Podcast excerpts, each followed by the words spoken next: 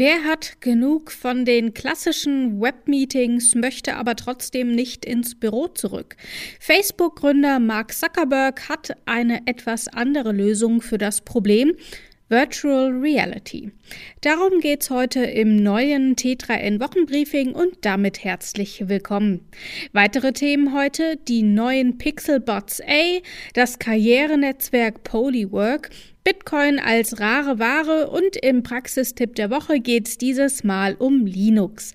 Alle Artikel findest du in den Show Notes und direkt auf t3n.de. Fangen wir an.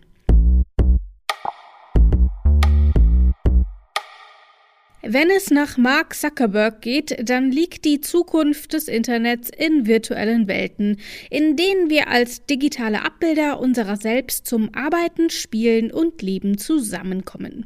Schon Ende Juni hat Facebook-Chef Zuckerberg erneut klargemacht, dass er die Zukunft seiner Firma in virtuellen Welten sieht.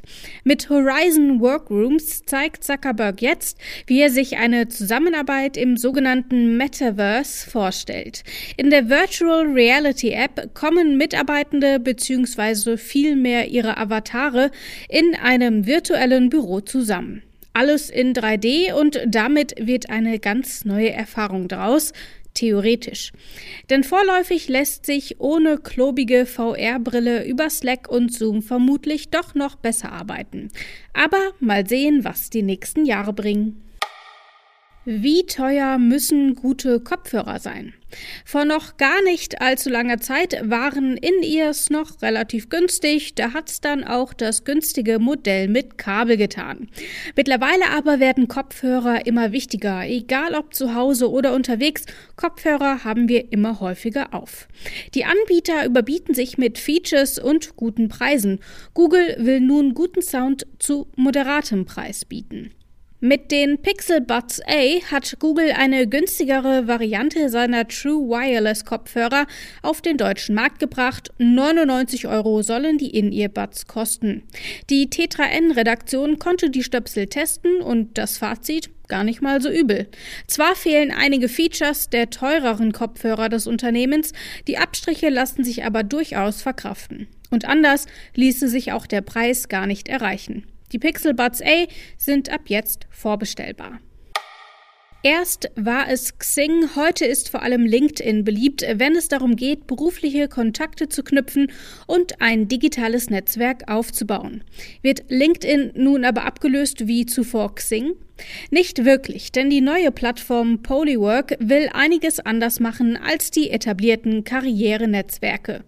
Das Startup will die Arbeitsrealität der heutigen Zeit besser abbilden. Statt Jobtiteln oder Stationen im Arbeitsleben stehen hier Projekte, also die tatsächlichen Tätigkeiten im Vordergrund. Zumindest Investorinnen hat das Startup damit bereits überzeugt. Die Plattform hat erst Anfang des Monats 13 Millionen US US-Dollar erhalten.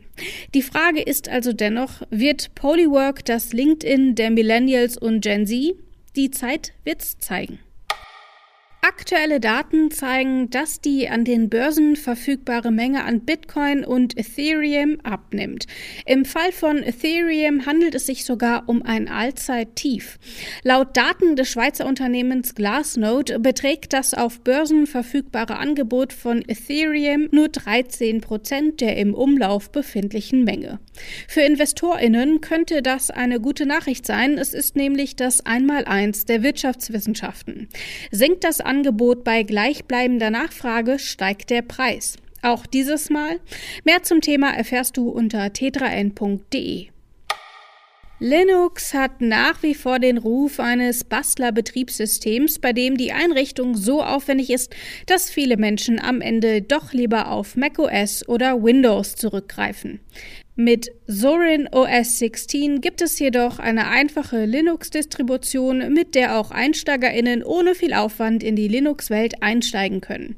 Damit eignet sich das Betriebssystem auch für all jene, die einen Umstieg auf Linux in der Vergangenheit frustriert abgebrochen haben. Wie der Umstieg dieses Mal gelingen kann, liest du auf tetraN.de nach. Das war's für heute. Komm gut durch die Woche und bleib gesund. Ciao.